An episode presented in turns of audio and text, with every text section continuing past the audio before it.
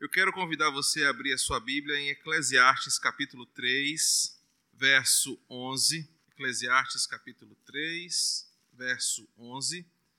E eu quero é, lhe indagar nessa noite e lhe levar à reflexão por que nós sempre desejamos um ano novo melhor do que o que passou? Por que nós, de forma às vezes imperceptível, sempre desejamos que o ano que chega seja melhor do que o ano que nós vivemos, independente do que a gente passou. Eu quero levar você a pensar sobre essa mística envolvida na virada do ano. Né? Tem sempre uma simpatia, tem pessoas que carregam, mesmo sendo crentes, aquela simpatia para atrair boas energias, trazer boas, ah, sei lá, boas impressões do ano que começa. É verdade que você aceitando ou não, existe uma mística sobre a virada do ano, né? Nós achamos que é, é um fenômeno que vai acontecer quando o ponteiro apontar meia-noite do dia 31 de dezembro para o 1 de janeiro. Até mesmo rituais religiosos são feitos nessa virada de ano. Tem pessoas que pulam as sete ondinhas, tem pessoas que fazem sacrifícios, mas existe uma mística. E essa virada de ano, ela mexe com a nossa expectativa. E por que, que você deseja, então, que o ano que entra seja sempre melhor do que o ano que passou. Eclesiastes capítulo 3, verso 11, nos diz assim: Tudo fez Deus formoso no seu devido tempo. Também pôs a eternidade no coração do homem, sem que este sem que este possa descobrir as obras que Deus fez desde o princípio até o fim. O livro de Eclesiastes para nós serve como uma referência de uma pessoa que teve algumas inquietações nessa vida e que buscou durante uma longa jornada resolver um problema do seu coração. E o problema era resumido na seguinte pergunta: qual é o sentido da vida? E o sábio, o pregador, conforme ele se denomina nesse texto, vive a sua vida buscando em diferentes horizontes o sentido da existência. Então, ora no livro, ele busca nos empreendimentos, na vida atarefada dos muitos afazeres, encontrar realização para si. E ele chega numa conclusão: isso tudo é vaidade. Então ele se entrega a outras formas de viver e mergulha nos prazeres carnais dessa vida o próprio livro fala que ele teve mulheres, mulheres e mais mulheres. Teve muitas festas, uma vida regada a muito prazer, mas em determinado momento, aquela pergunta batia de novo na sua mente: qual o sentido da vida? E ele chegava à conclusão de que os prazeres, Desculpa, os prazeres não dão um sentido verdadeiro da nossa existência. Então ele passa a buscar na literatura, na inteligência, nos diplomas, nas profissões, na filosofia e tenta descobrir qual é o sentido da vida. Depois de todas essas experiências, o sábio chega numa conclusão: o sentido da vida é aproveitar em Deus cada oportunidade que Ele nos dá. Pois ele fala: a vida é muito frágil, ela passa muito rápido, ela é uma coisa muito pequena diante da grandeza que é a vida conforme o Criador a desenhou. A conclusão que ele chega no final do livro é: olha, você que é jovem, aproveita a tua mocidade, mas busca ao Senhor, porque vão chegar os dias da velhice, onde a, a, o teu corpo estará dependendo, e não será mais como de outra hora, dependerá de cuidados especiais. E o sentido da vida é: viva a cada dia dependendo de Deus, da sua graça e misericórdia. Mas por quê? O sábio hoje, então, para nós, o pregador é para nós, aquele que vai responder a pergunta que provavelmente o mundo todo está se fazendo hoje, ou o desejo que o mundo todo está se fazendo de um ano novo melhor. Por que, que eu quero que o ano de 2020 seja melhor que 2019?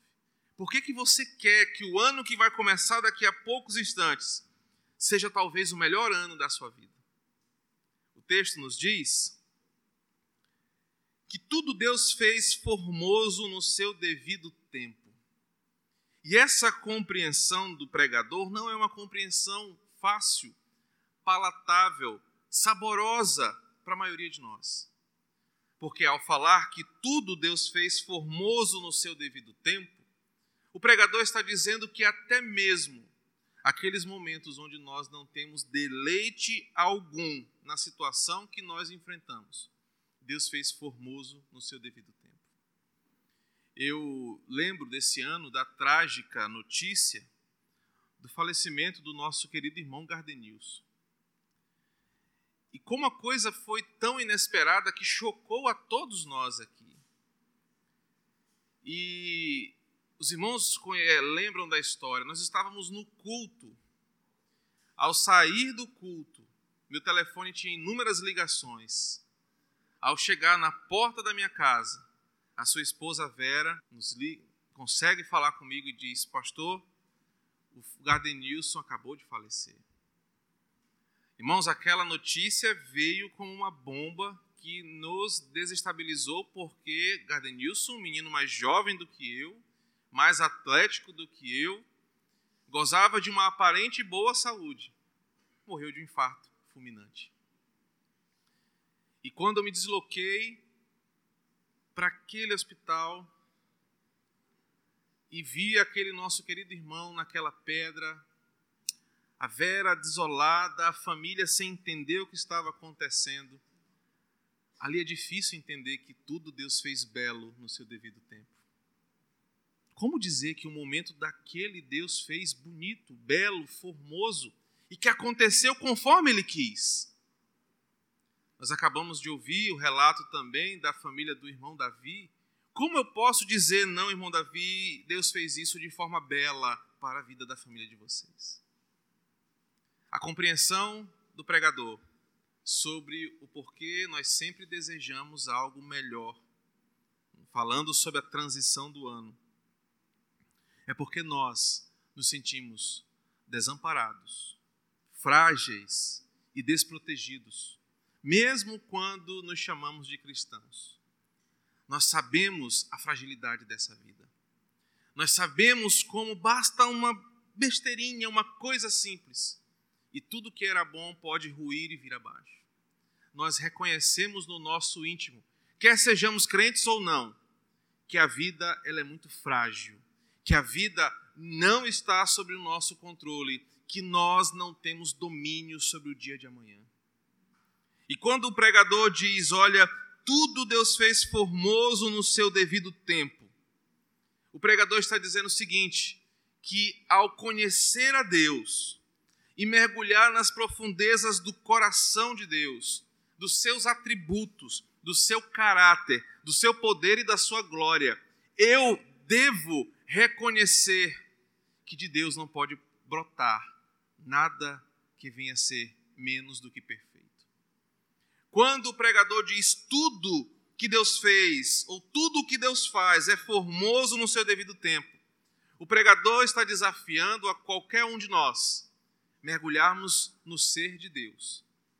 Porque é impossível, uma vez que você conhece quem Deus é, com profundidade, com seriedade, com compromisso, olhar para as coisas que acontecem ao nosso redor e imaginar que Deus fez isso para o nosso mal, para nos prejudicar, para de forma vingativa, porque nos odeia, porque quer o nosso mal. Quando nós conhecemos a Deus, nós entendemos que tudo que brota dele é belo, porque Deus é referência de beleza. Deus é a referência de estética, Deus é a referência de perfeição, e por isso tudo que ele faz pode não ser belo para mim, que sou limitado, pequeno, frágil, desprotegido. Mas certamente, por brotar do Senhor, é formoso assim como ele é. Nós estamos diante de um fim de ano onde nós certamente temos coisas que não queremos que se repita esse ano. Certamente você tem coisas assim, olha, eu tenho coisas que eu não quero que aconteça nunca mais na minha vida ou no ano de 2020. Eu, quando penso em coisas que eu não quero para 2020, eu penso, por exemplo, no Flamengo ganhar tantos jogos como ganhou em 2019. Então, são coisas que a gente não quer que se repita. Mas, brincadeiras à parte, talvez situações que você enfrentou, problemas que você teve que lidar, situações que te levaram ao extremo, você quer que fiquem para trás. Só que se a sua confiança não estiver naquele que permitiu você passar por isso, e que ele permitiu, porque ele quis, porque ele é soberano, porque ele desenhou assim, e que essas coisas cooperam para o seu bem, você vai se frustrar em 2020. Se você não confiar no caráter daquele que faz todas as coisas belas no seu devido tempo, você vai se frustrar em 2020. Sabe, é, nós às vezes não olhamos as situações como Deus quer que nós olhemos. Talvez a mesma coisa que você enfrentou em 2019, há 10 anos atrás. Se você enfrentasse a mesma situação, você não teria maturidade, estrutura, confiança em Deus, sabedoria para ter a mesma resolução que você teve hoje. Por isso que quando o pregador fala, tudo Deus faz formoso no seu devido tempo, nós precisamos observar que todas as coisas cooperam para o nosso bem, porque no devido tempo Deus nos carrega no colo e nos levanta e nos faz passar até mesmo pelo vale da sombra da morte. A cada novo amanhecer, nós amadurecemos com o Senhor. Nós enfrentamos novos gigantes e no seu devido tempo, com a tribulação, Deus dá o livramento. No seu devido tempo, Deus dá a prova, mas também dá o Senhor Jesus como aquele que sustenta a nossa fé. Deus não desampara aos seus filhos. Por isso que a cada nova situação que você enfrentou em 2019, era o momento certo para isso. Não veio antes, não virá depois, mas veio no momento que Deus quis.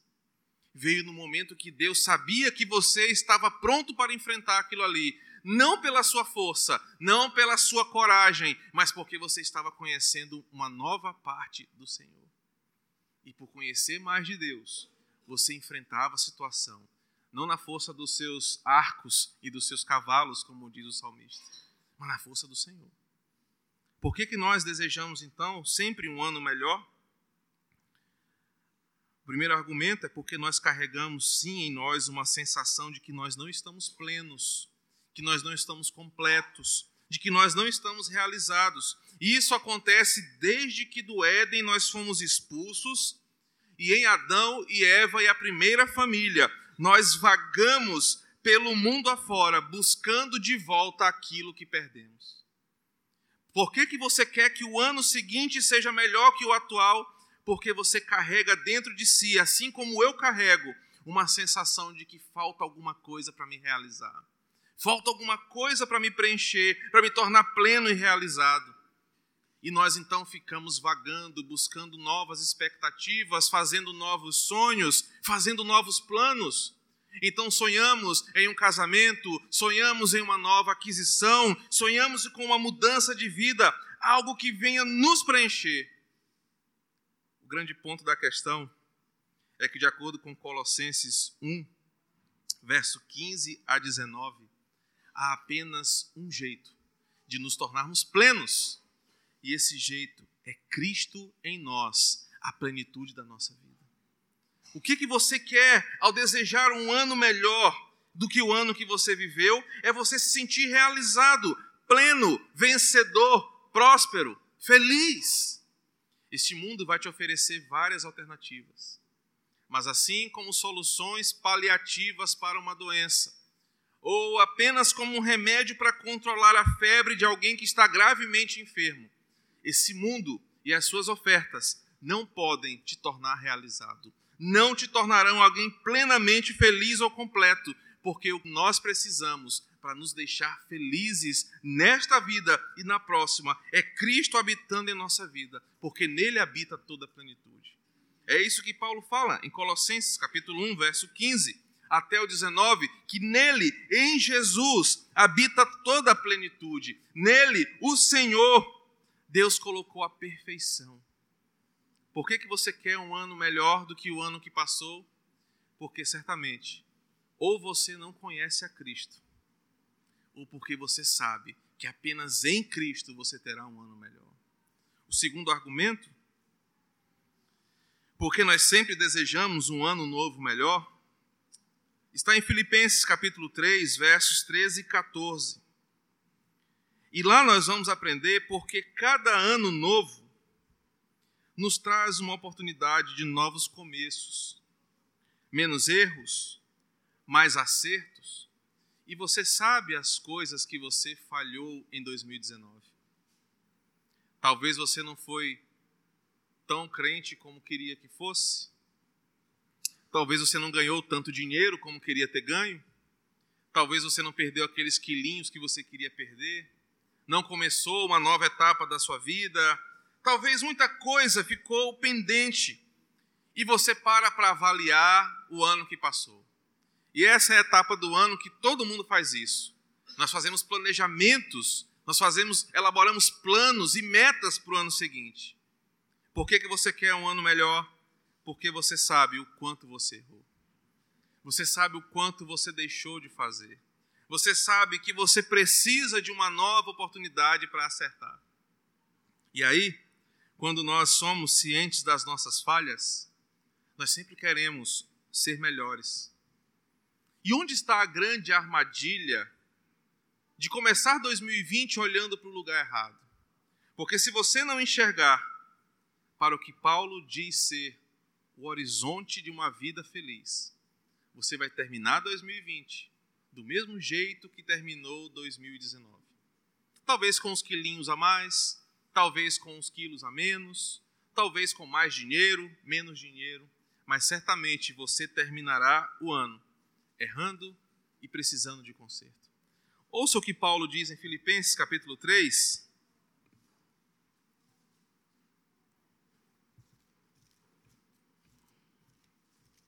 Versos 13 e 14. Irmãos, quanto a mim, não julgo havê-lo alcançado, mas uma coisa faço, esquecendo-me das coisas que para trás ficam e avançando para as que diante de mim estão, prossigo para o alvo, para o prêmio da soberana vocação de Deus em Cristo Jesus. Paulo nos apresenta uma fórmula que não é mágica, mas é uma fórmula bíblica de que, do que fazermos com o ano que começa. Talvez você esteja aprisionado nesse exato momento em coisas que te deixaram tão para baixo em 2019.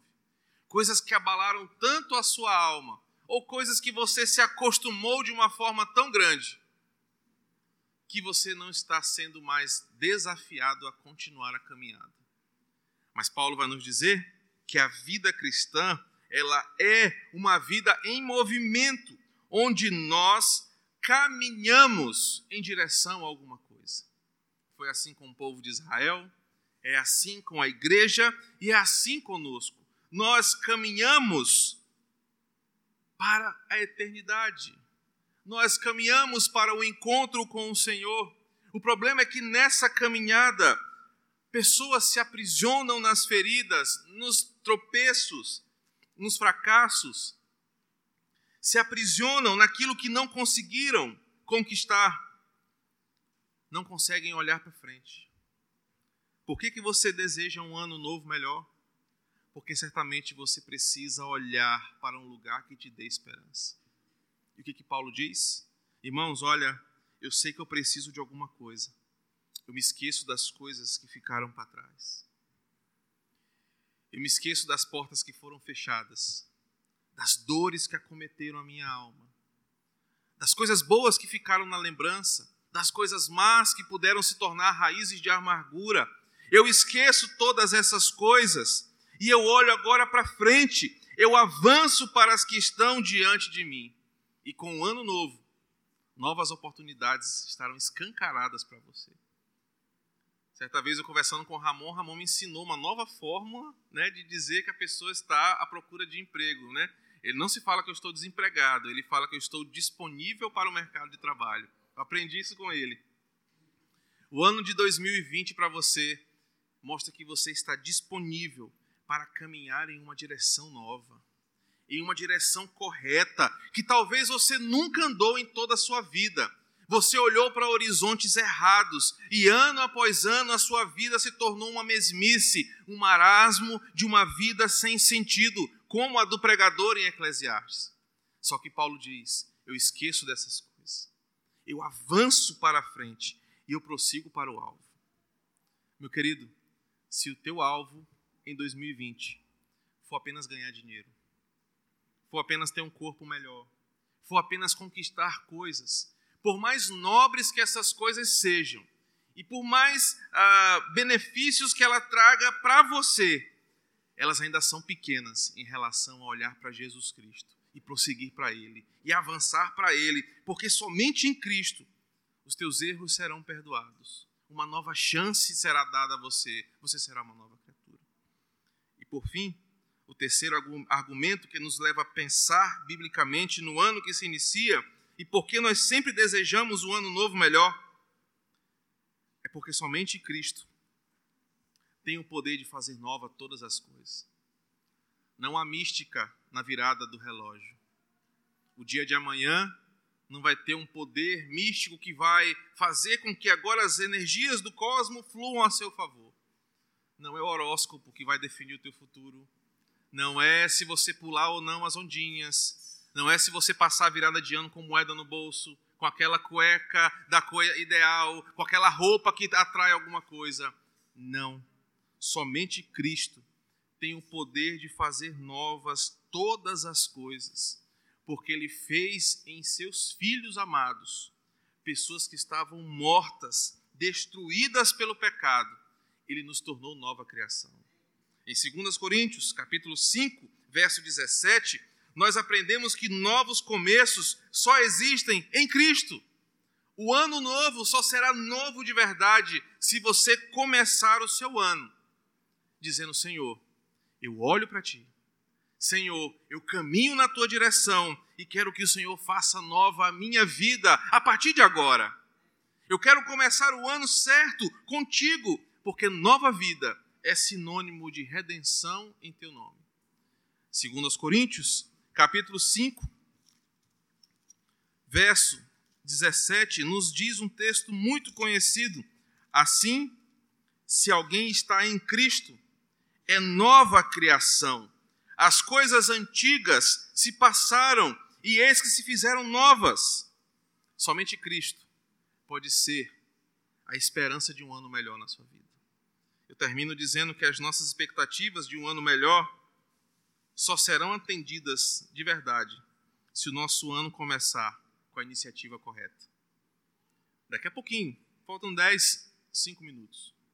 Nós vamos celebrar 2020 mas ele não será um ano melhor se você continuar sendo a mesma velha pessoa que vaga por aí, buscando o sentido da vida, como pregador de Eclesiastes, que olha para os lugares errados está preso ao seu passado, que está preso aos mesmos erros e tenta acertar, mas sem Cristo você não conseguirá uma nova vida. Um ano novo só tem sentido quando nós colocamos Deus no controle da nossa vida. Ele é o Senhor do hoje, Ele é o Senhor do amanhã, Ele é o Senhor de todos os nossos dias. Que o Senhor nos faça refletir em Sua palavra. Nós vamos agora orar, encerrar este ano orando, falando com o Senhor. Você agora vai orar com a sua família, com os seus amigos. Nós vamos orar e no momento da contagem final nós vamos celebrar, vamos cantar, nós vamos louvar e depois nós vamos jantar. Mas nós vamos encerrar o ano dizendo: Deus, ano que vem, o ano que começa, eu quero fazer tudo melhor. Não por mim, mas porque eu confio no Senhor. Eu não posso encerrar o ano sem fazer essa pergunta. Existe alguém aqui entre nós que quer consertar a sua vida com Cristo e começar o ano de forma correta? Existe alguém aqui no nosso meio que deseja entregar sua vida ao Senhor e dizer: Deus, eu quero que o ano de 2020 seja melhor do que o ano que passou mas porque eu estou com o Senhor. Existe alguém no nosso meio com esse desejo? Se alguém levante a sua mão, que você tomará a decisão mais sábia de 2019. Se todos aqui já tomaram essa decisão, que 2020 seja para nós um ano de crescimento, um ano de olhar para o alvo, caminhar para o Senhor. Mas se alguém, esse é o seu momento, encerre o ano tomando a decisão sábia. Vou convidar você a orar.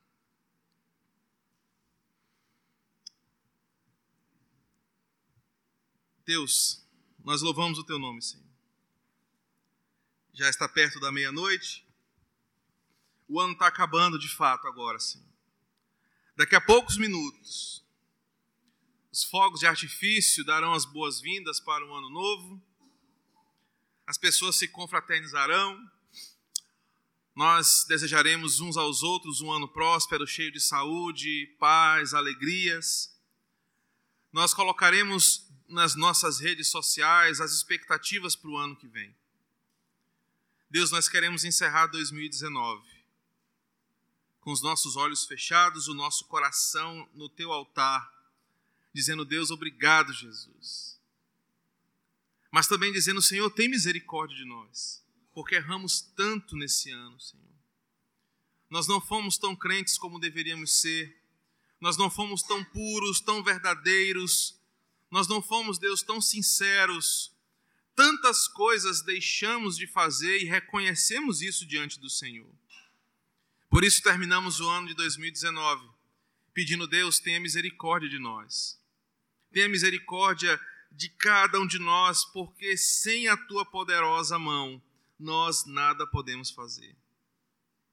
O ano se encerra e Deus, com esta virada de ano, certamente aprendizado nós tivemos da tua parte. Aprendemos a ser menos arrogantes, menos autossuficientes. Aprendemos a não confiar na nossa carne. Aprendemos a não dar ouvido ao nosso coração. Aprendemos como as pessoas são más no mundo caído que tenta nos machucar. Mas aprendemos também como o Senhor é um Deus de amor, como o Senhor é um Deus bondoso, compassivo, perdoador, um Deus que derrama um bálsamo do céu nas feridas ainda abertas da nossa alma. Senhor, para aqueles que choraram no ano de 2019, obrigado, porque nós sabemos que o Senhor colheu as lágrimas. E essas lágrimas chegaram ao teu altar. E o Senhor viu a dor dos teus filhos. O Senhor viu o sofrimento da tua igreja. O Senhor viu quando o nosso coração clamou desesperadamente pelo Senhor. Senhor, obrigado porque em 2019 nós podemos ver que estamos mais perto da tua vinda. Que a cada ano que passa, é está mais perto o dia do reencontro com o Senhor nos ares. Deus, e louvamos o teu nome porque nós desejamos o dia em que a tua igreja estará com o Senhor reunida onde não haverá mais tempo, onde não haverá mais relógio, mas haverá apenas a tua presença gloriosa eternamente conosco. Deus, o ano se encerra, e com ele também encerram todas as frustrações e medos que ficaram para trás. Que o ano que começa agora, Senhor, seja marcado por acertos em nossa vida. Que nós possamos consertar as veredas tortuosas do nosso caminho Senhor, vem modelar o nosso caráter em 2020 para sermos parecidos com o Senhor. Nos lapida pela tua palavra. Bate em nós, Senhor, com a tua palavra. Nos disciplina por ela, nos corrige por ela, mas também nos dá a esperança e a certeza da tua presença pela tua palavra. Não nos deixa, Senhor, cair em tentação no ano de 2020. Não nos deixa fraquejar em nossa fé na nossa certeza de que o Senhor está ao nosso lado. Não permita que as trevas nos engulam em 2020. Não permita que o mal bata a nossa porta e venha prevalecer. Mas nos permita, Senhor, acreditar que nós devemos ter bom ânimo porque o Senhor venceu o mundo.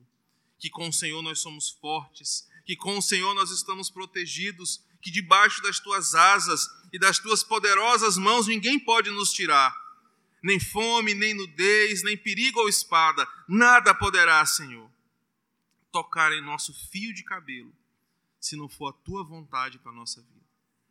O pregador nos ensinou hoje que tudo o Senhor Deus fez formoso no seu devido tempo. Obrigado, porque o Senhor nos permitiu viver mais um ano.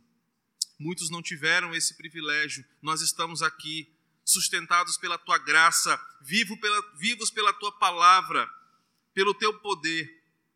E desejamos que em 2020, essa igreja, a Igreja Cristã Evangélica do Quatraque, seja testemunha ocular das verdades que brotam da tua palavra.